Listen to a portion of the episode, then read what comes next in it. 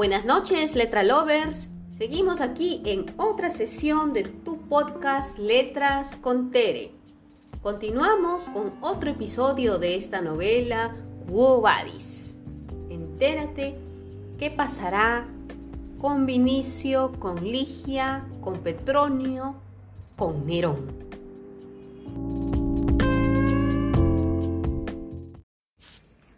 Los pretorianos circundaban los bosquecillos junto al estanque de Agripa a fin de que el número excesivo de espectadores no importunase a César y sus invitados.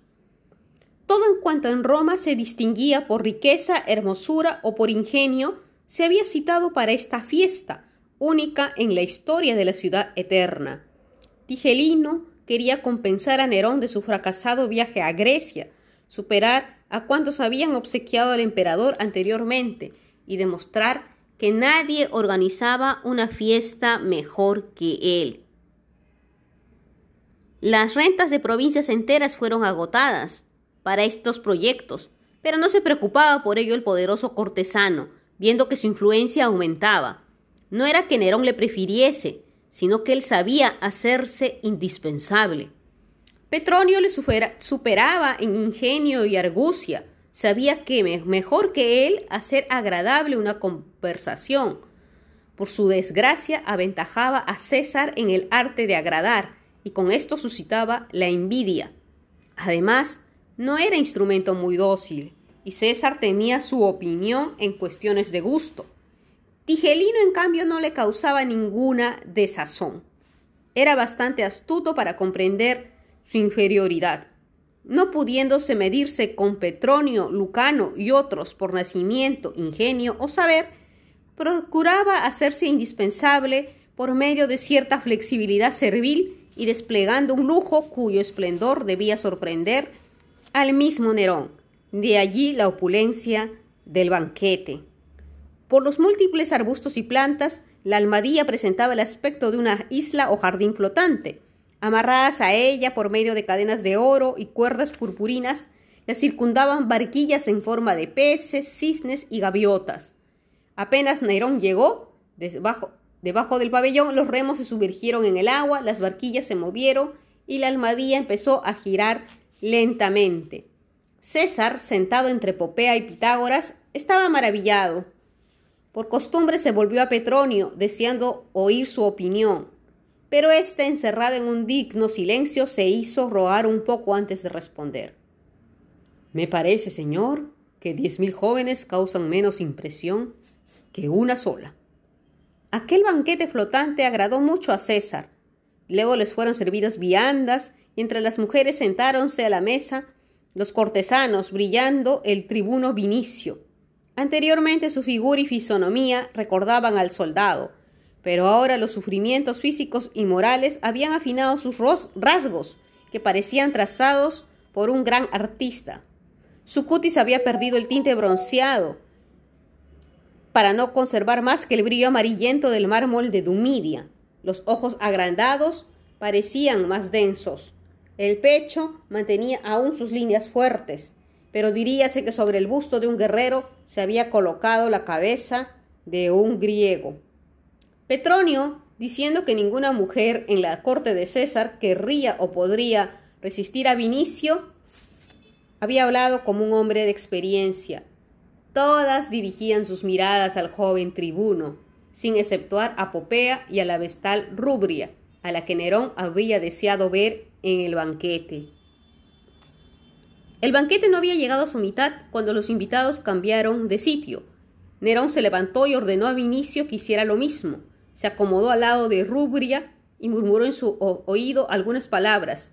Vinicia se sentó al lado de Popea. Ella le rogó que le cerrara el brazalete. Obedeció él con la mano trémula, mientras ella lanzó sobre él una mirada indagadora y echó luego hacia atrás la cabeza, como para librarse de una tentación.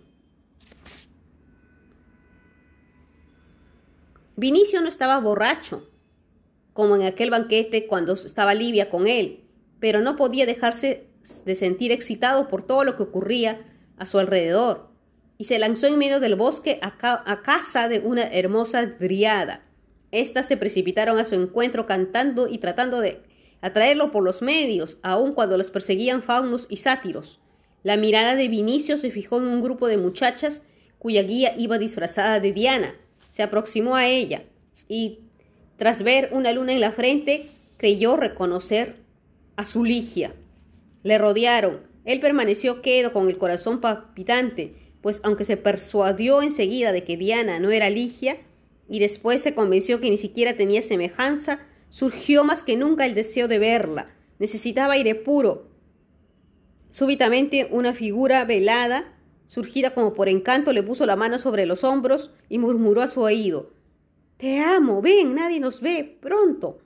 Vinicio pareció despertar de un sueño. ¿Quién eres? Adivina. Y a través del velo puso sus labios sobre la boca del joven y lo estrechó contra su corazón. Pero aquel beso ardía en los labios de Vinicio y le llenaba de terror. Para él no existía en el mundo más que una mujer. Ligia. Rechazó la figura y le dijo quien quiera que seas, yo amo a otra, no quiero saber nada de ti. Quítame el velo, suplicó ella. Y en aquel instante aparecieron otras personas. La tapada desapareció como un fantasma. Y luego apareció Petronio. Lo he visto y oído todo. Huyamos de aquí, repuso Vinicio. Voy contigo dijo Petronio. Luego, cuando llegaron al atrio, preguntó Vinicio a Petronio. ¿Sabes quién era aquella? ¿Rubria? preguntó Vinicio, irritado por tal idea, porque Rubria era una vestal. No. ¿Quién, pues, entonces? Petronio bajó la voz. El fuego de Vesta se ha contaminado. Porque Rubria estaba con César. Pero ¿quién contigo se entretenía? La divina Augusta. César no pudo ocultar a Popea su deseo de poseer a Rubria, y aquella quiso vengarse. Yo me acerqué porque si tú la hubieras rechazado, te habrías perdido irremisiblemente, y contigo Ligia, y quizás yo. ¡Ah! Y estoy harto, exclamó Vinicio. Ya no puedo, no puedo. Ya no soporto estos banquetes a todos ustedes. Has perdido el juicio, sobrino. No la quiero a nadie más que a ella. Y no siento deseo de nadie. Todos sus banquetes me repugnan. ¿Pero qué diablo se ha operado en ti? ¿Eres quizás cristiano? No, no. Petronio volvió a su casa disgustado. Era evidente que Vinicio y él ya no se comprendían. Algo se había entrepuesto entre sus almas. Hasta entonces Petronio había ejercido la más ilimitada influencia sobre el joven guerrero. Le había servido, por decirlo así, de modelo. Bastaban algunas palabras para moderar a Vinicio para animarlo. Todo esto había terminado. Si no es un capricho pasajero, sino un deseo real de la Augusta, pensaba Petronio. Acabará por perderse, porque si la Augusta advierte la resistencia de Vinicio, hará extensivo su odio a toda la familia, hará valer su influencia en favor de Tigilino. Esto presenta mal cariz. Petronio era un hombre animoso, no tenía miedo a la muerte. Después de largas reflexiones, estimó que el mejor partido que podía ser era hacer emprender a Vinicio un largo viaje, y tal vez podía acompañarle Ligia. Para alejar de sí y de Vinicio todo peligro, pensó hacer circular por el palatino la noticia de que su sobrino se hallaba enfermo. La Augusta ignoraba si había sido reconocida por el joven, así que su vanidad no quedaba ofendida. Así, Petronio ganaba tiempo, y cuando César estuviese en la calle, Tigelino tenía que pasar a segundo término, pues él no entendía de arte ni una palabra. Mm, en Grecia Petronio estaba seguro de la victoria sobre cualquier adversario. Entretanto, vigilaría a Vinicio.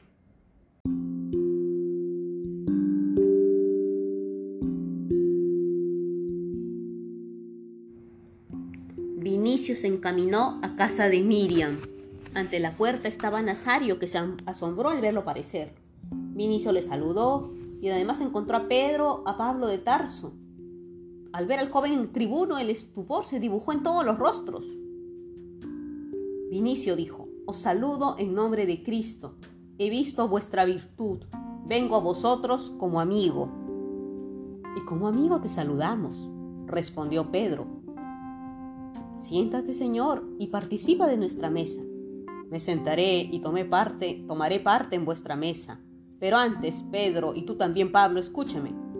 Sé dónde se halla Ligia. La joven me pertenece por decreto de César. En mi casa poseo cerca de 500 esclavos, con los cuales podría haberla robado, pero no lo hice ni lo haré. El Señor se lo tomará en cuenta y purificará tu corazón, respondió Pedro. Te lo agradezco, pero óyeme aún. No obstante mi tristeza y mis tormentos no lo hice. Antes de conoceros, seguro la hubiera secuestrado y con violencia la hubiera poseído. Vuestra virtud y vuestra religión, aunque yo no la siga, me ha cambiado en términos que no puedo ahora concebir la idea de violencia. ¿Cómo haya ocurrido esto? Lo ignoro. Pero he acudido a, a vosotros que hacéis con Ligia las veces de padre.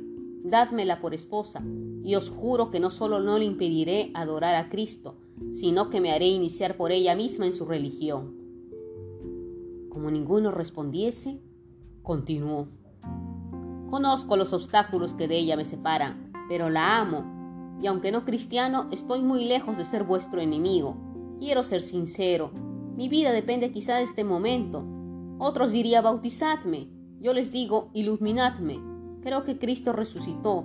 Creo porque tuve ocasión de verlo yo mismo. Hace poco, os repito que he operado una transformación en mi espíritu. Antes tenía sujetos a mis esclavos con mano de hierro. Ahora ya no.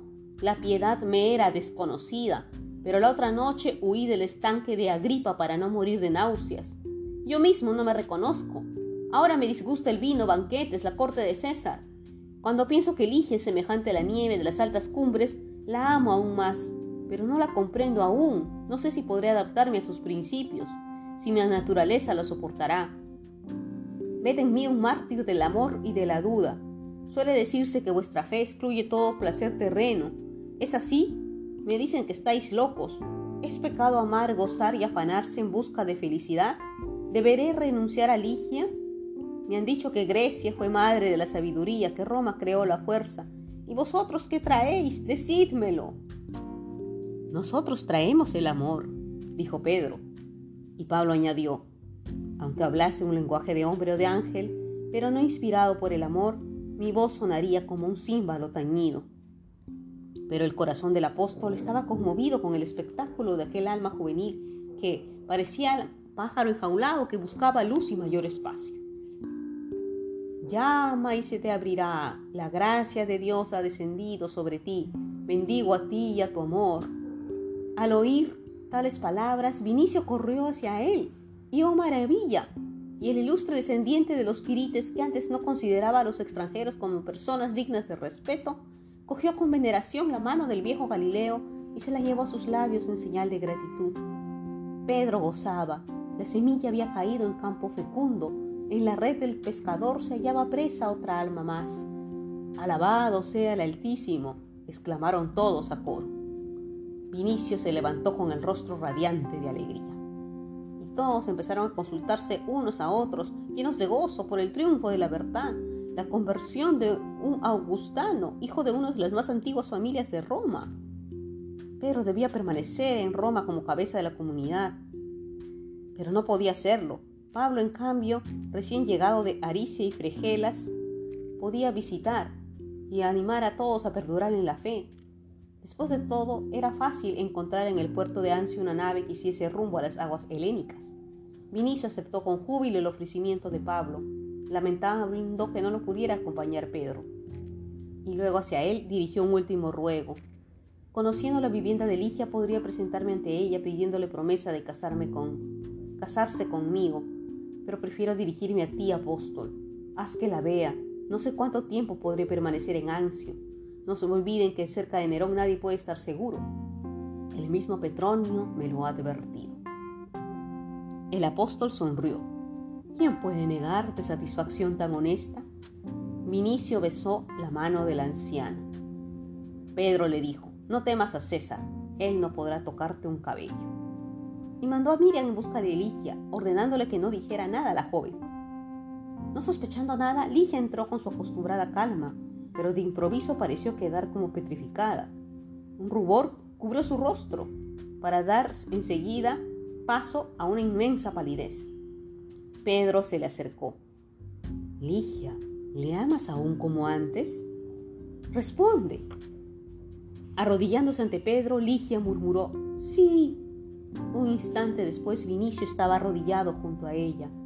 Pedro puso sus manos sobre la cabeza de los enamorados y dijo, Amaos en Dios y en su gloria, vuestro amor no es culpable.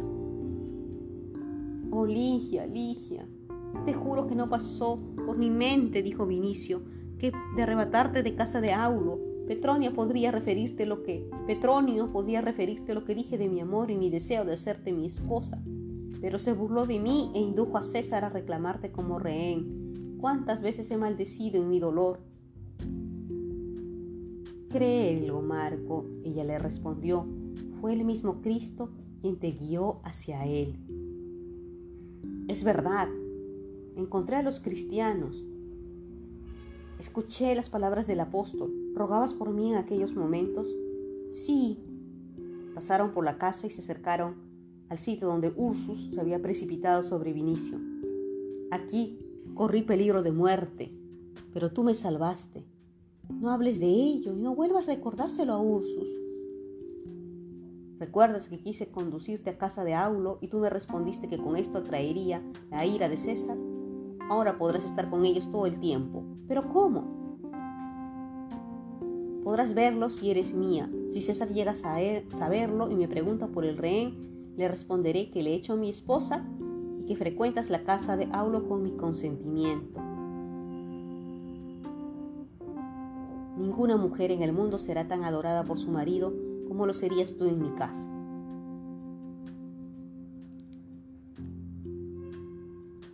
Miriam apareció en la, mesa, en la puerta para llamarlas a la mesa. Pedro bendijo y repartió el pan. Mira, dijo Pablo, vuelto a Vinicio, si se nos puede llamar enemigos de la vida, dijo, pues todo en la casa se respiraba un ambiente de inafable felicidad.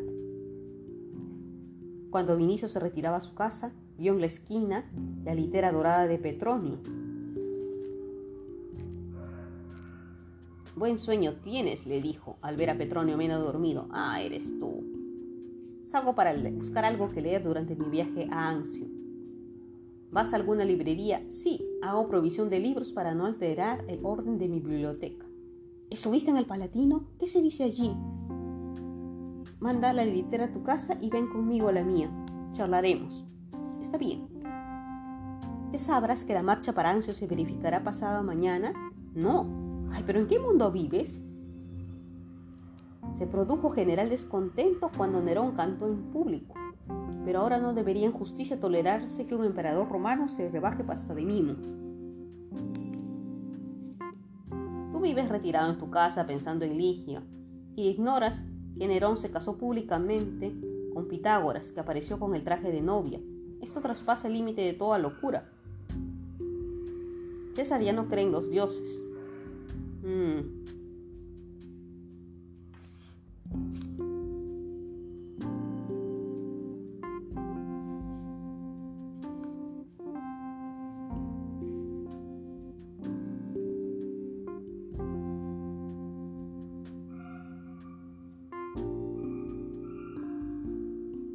Vinicio le habló a Petronio de la visita de Quilón y del castigo que le impuso.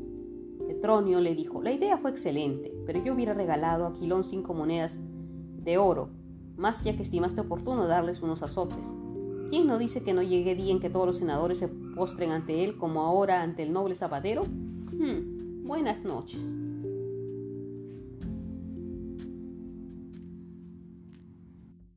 Una semana después del regreso de Vinicio de Roma, César leía un fragmento de su Iliada.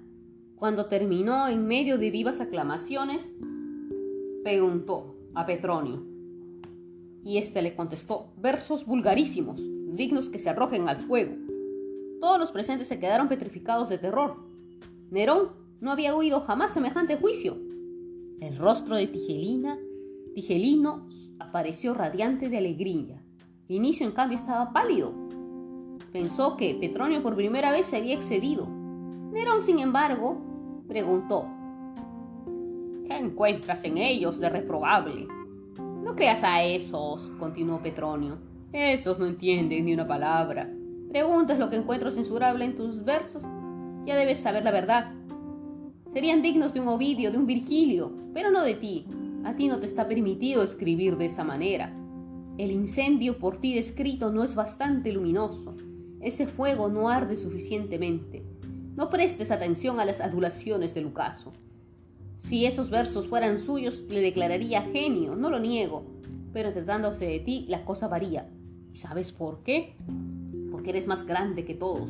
De quien fue dotado por los dioses tan espléndidamente, puede esperarse mucho más.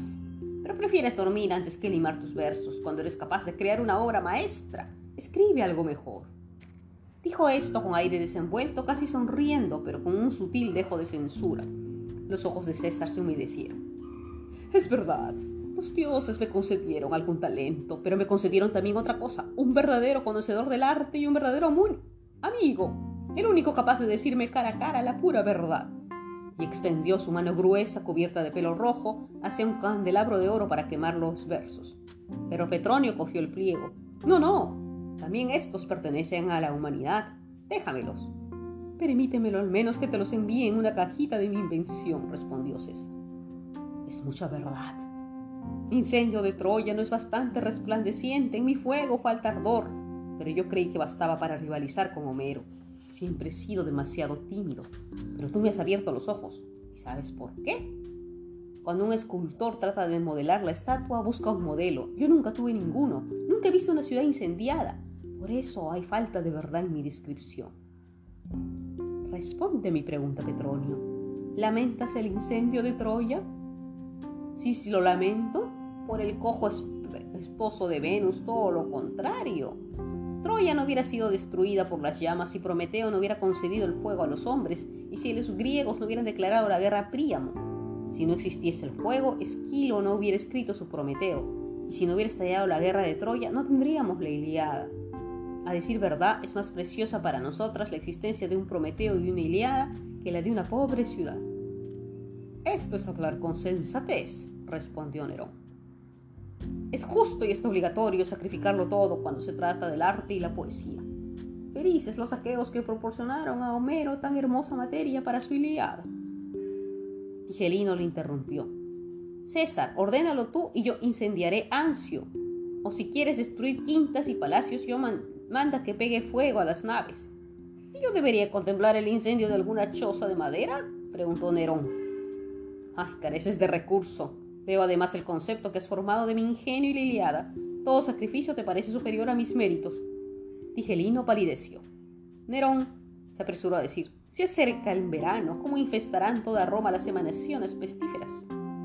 Pero regresar para los espectáculos estivales. Cuando hayas despedido a tus cortesanos, permíteme, oh César, permanecer un instante contigo, dijo Tigelino. Una hora después, Vinicio y Petronio dejaron la quinta del emperador. Te digo la verdad, me has hecho pasar un mal rato, creí que estabas borracho. Piensa que te has jugado la vida. Esta es precisamente mi arena, dijo Petronio despreocupado. La conciencia de que soy el mejor gladiador me causa placer. Mi influencia esta noche ha aumentado me enviará sus versos un cofrecito que será riquísimo pero de pésimo gusto. Lo usaré para guardar en él las recetas de mi médico. Tigelino, que ve el buen éxito de mi proceder, tratará de imitarme y entonces me figuro lo que sucederá. Cuando quiere distinguirse con algún rasgo de su ingenio es el retrato verdadero de esos osos de los Pirineos. Reiré como Demócrito. Si yo quisiera podría inutilizar a, a Tigelino y ocupar su puesto de prefecto pero confieso que soy indolente, prefiero mi vida actual y hasta los versos de César. Qué habilidad en convertir en alabanza tanta censura, pero esos versos son verdaderamente tan malos. No diré que sean peores que los de otros, pero Lucano tiene en su dedo meñique mucho más talento del que existe en todo el novarbo. Es innegable su pasión inmensa por la poesía y la música. Dentro de dos días estamos invitados a oír su himno en honor de Afrodita. Asistiremos tú, yo, Tulio y el joven Nerva. Sin embargo, no es justo que yo me sirva de los versos de Nerón. Las frases de Écuba son conmovedoras. Creo que Nerón ha sabido hallar felices expresiones. ¿Quién puede prever hasta dónde llegarán los excesos de Nerón? preguntó Vinicio. Nadie es capaz de urdir monstruosidades tales que haría estremecer por siglos a las futuras generaciones. Y eso me interesa en él precisamente. Por más que yo, como un Júpiter en el desierto, me haya esteado de él muchas veces. Pablo, tu judío es elocuente, lo reconozco, y si esa religión es defendida por muchos hombres, nuestros dioses corren grave peligro de ser destronados. Pero tu profeta de Tarso que quería convencerme no pensaba que es precisamente lo desconocido lo que ofrece tantos atractivos a mi vida. El que no suele jugar a los dados no perderá su patrimonio. Sin embargo, todos juegan. Hay una sensación agradable. Yo he conocido hijos de senadores que se han hecho gladiadores por su propio gusto. Dicen que me dices que me juego la vida y es verdad, pero juego porque así me place. Mientras las virtudes de cristianos me iluminarían como las disertaciones de Séneca. Por eso Pablo derrocha conmigo su elocuencia. Debería comprender que a los hombres como yo les es difícil profesar su religión Tú, en cambio, dada tu manera especial de sentir, debes odiar el nombre de Cristo o hacerte cristiano enseguida. Yo adivino la verdad de sus palabras, pero nosotros, los llamados espíritus perfectos, nos precipitamos en el abismo. El futuro nos ofrece algo inesperado. Sabremos morir, pero hasta entonces no queremos considerar la vida como un fardo, ni queremos ofrecernos como siervos a la muerte, la vida se, vive por sí misma y no en espera de la muerte. Te compadezco, Petronio. Más bien deberías compadecerte de ti mismo. Antes te mostrabas siempre contento y no deseabas más que regresar a Roma. Ahora también lo deseo. Sí, pero porque amas a una vestal cristiana. Me admiro, no obstante, al ver cómo, a pesar de la religión que me describes como fuente de alegría, tu rostro conserva siempre un halo de tristeza. Y Pomponia siempre también está meditabunda. Puede decirse desde que eres cristiano has abandonado la sonrisa. Todo lo contrario, respondió Vinicio, y no juraré por los rizos de Baco, pero sí por el alma de mi padre, que nunca antes tuve la menor idea de la felicidad que gozo ahora. Pero lo que me atormenta es el temor de que amenace un peligro a Ligia estando yo lejos de ella. No sé explicarme cuál, pero siento que viene como un huracán.